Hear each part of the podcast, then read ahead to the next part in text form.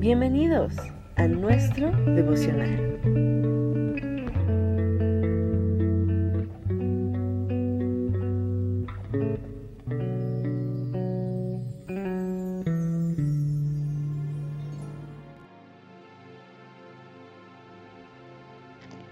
Hola mis amados hermanos, Dios les bendiga. Les saluda su amigo Ricardo León. Y bueno, hoy quiero platicar un poquito sobre la muerte y resurrección de Lázaro que está en el Evangelio de según San Juan. Usted puede consultar algunas cosas que mencionaré aquí. Jesús amaba sin duda a Lázaro y a Marta y a María. De hecho, la escritura nos narra en varias ocasiones que Jesús, camino a Jerusalén, visitaba Betania y posaba en la casa de ellos tres y, vemos como María en una ocasión enjugó los pies de Jesucristo. Vemos como María, cuando entró a casa Jesús, Marta en sus quehaceres y María postrada. Y como Marta le reclama a Jesús algunas cosas de por qué no tiene cuidado María de los quehaceres, que le diga que le ayude. Parece que hay mucha intimidad. Lázaro le acompañaba en, sus caminatas, en, el predicar el Evangelio. Podemos ver una intimidad, podemos ver una, amistad eh, con, con, Jesucristo. Y al parecer Jesucristo ya les había hablado a, a Marta, María, a Lázaro de la resurrección de los muertos, de que él vendría de por segunda vez. Ellos veían los milagros que Jesús hacía en los paralíticos, en los ciegos, en la alimentación de los cinco mil. Veían cosas y sabían que Jesucristo era el Mesías. Había una intimidad. Quizá como muchos de los que estamos hoy escuchando este audio, Estamos seguros de que Jesús es el Rey de Reyes, nuestro Salvador, que Él ha de venir pronto. Estamos a sus pies postrados, adorándole, buscando de su voluntad, buscando de su dirección creyendo en su palabra, viendo también cosas sobrenaturales, inclusive a veces en nuestras vidas, en la vida de nuestros hijos, en la vida de nuestros cónyuges, en la vida de nuestros hermanos, en la, fe. Somos un cuerpo en Cristo y, Cristo es el que nos sustenta. Pero quiero enfocarme en el versículo 3, en el versículo 3 del capítulo 11 de Juan, cuando dice, enviaron pues las hermanas para decir a Jesús, Señor, he aquí, al que amas está enfermo. Mire, es una frase muy importante como como la palabra he aquí es una frase de asombro, es una frase eh, de, de asombro. Y, es como una interrogatoria, ¿cómo puede estar enfermo el que amas, Señor Jesús? ¿Cómo puede estar el que enfermo el que amas? Y bueno, Lázaro es tu amigo. Y ellos estaban esperando que, la, que, Jesús viniera a, restaurar la salud de Lázaro. Pero mi amado hermano, la gracia salvífica del Señor Jesucristo nunca nunca nos dice que no pasaremos enfermedades o vicisitudes o problemas. Lo que nos enseña la, gracia de Jesús es que perdona nuestros pecados y, nos comparte de su heredad, de su vida eterna. La vida tiene muchas cosas difíciles. Yo quiero dirigirme a todos aquellos que están pasando por situaciones de enfermedad.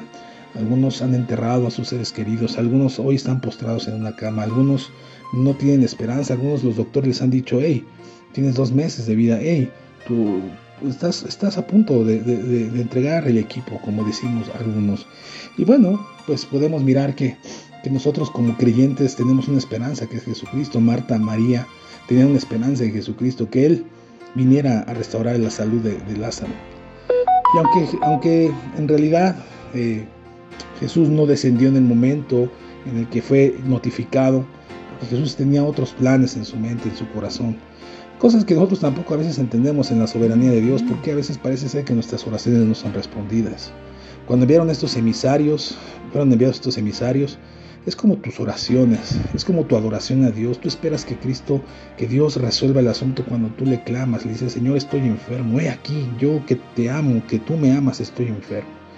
Pero mi amado hermano, nosotros no podemos eh, encerrar a Dios en un, pues sí, en una en una oración y, esperar que Él haga lo que nosotros queremos que haga. Entonces tenemos que aprender a confiar en el Señor, esperar su providencia. Algo que yo he aprendido a lo largo de mi, ministerio y de mi vida y de mi, de mi comunión con Dios es aprender a confiar en su soberanía y esperar su providencia, esperar su favor. Así es de que yo te invito a que cuando tú te sientas desesperado, tú sigue orando a Dios. Jesucristo descendió a la tumba y Él les dijo, muevan la piedra, muevan la piedra. Ellos no creían, ellos tenían a lo mejor en mente diciendo, ¿para qué quiere que muevan la piedra? Eso ya hiede, eso es putrefacto, eso tiene está descompuesto el cuerpo. Marta le dijo, eso está descompuesto, no tiene caso que te acerques a velarlo ahí. Pero Jesús tenía algo en mente, levantarlo de entre los muertos. Que dicho de otras cosas, o fuera del tema, pero ayuda, nosotros éramos, estábamos muertos en nuestros delitos y pecados y Jesucristo nos levantó de la tumba en donde estábamos. Entonces nosotros tenemos que aprender a confiar en el Señor, porque ni la muerte, ni lo profundo, ni, ni ninguna otra cosa creada, ni lo protestades, ni lo presente, ni lo porvenir podrá separarnos del amor que es en Cristo Jesús. Así es que tú aprendes, aprende a descansar en su palabra, aprende a descansar en la palabra del Señor que Él te dice, yo te sustentaré.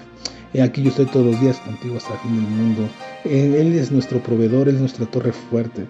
El hombre debe de confiar en Jesucristo, el hombre que ha nacido de nuevo. Nosotros debemos de entender que Cristo siempre está atento a nuestras oraciones, pero Él tiene tiempos y Él tiene momentos. Tú puedes clamar al Señor y decirle, aquí al que amas está enfermo. Señor, sana mis heridas, ayúdame, dame consuelo porque he perdido a mi familiar, porque he perdido a mi padre, porque he perdido a mi hermano. Dame consuelo, Señor, y ayúdame a entender, como le dijiste a Marta, he aquí, el que cree en mí, aunque esté muerto, vivirá. Si tú, tú tienes un familiar que ha partido en la presencia del Señor, pero él era creyente, ten la confianza de que aún la muerte, hermano, aún la muerte es la respuesta a todos nuestros problemas, porque estaremos en la presencia del Señor Jesús y viviremos con Él eternamente.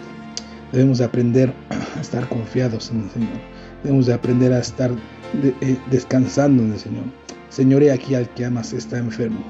Cuando nosotros estamos enfermos, también deberíamos de tomar eso como una fuente o una inspiración para proclamar el Evangelio y decirle al mundo, aunque estoy enfermo, en Cristo estoy confiado, que nosotros podamos depender de Dios, no importa las circunstancias, no importa nuestra situación, poder glorificar el nombre del Señor aún postrado en una cama, porque eso es lo que Dios quiere, que podamos estar firmes.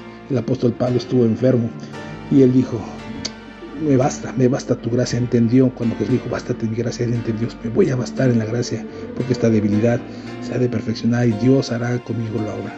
Ten ánimo, ten ánimo, descansa en el Señor, descansa en el Señor porque Él es bueno, porque Él es digno. Dice el Salmo 34, gustad y ved que es bueno Jehová, dichoso el hombre que confía en Él.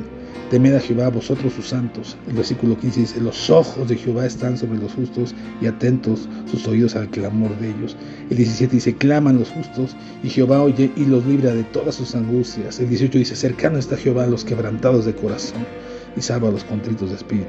Muchas, muchas son las aflicciones del justo, dice este salmo, pero de todas ellas las librará el Señor. Así de que hermano, venga y dígale al Señor, aquí el que amas está enfermo, pero tú creaste mis pulmones y puedes darles vida, tú creaste mi páncreas y puedes darle insulina, tú creaste mis huesos y mis rodillas no ya no responden, pero tú puedes levantarlas de entre los muertos. Pero si no, con todo esto yo te alabaré. Hermano, en Dios estamos seguros, con Cristo en Dios estamos confiados. Te mando un abrazo, Dios te bendiga. Bendiciones.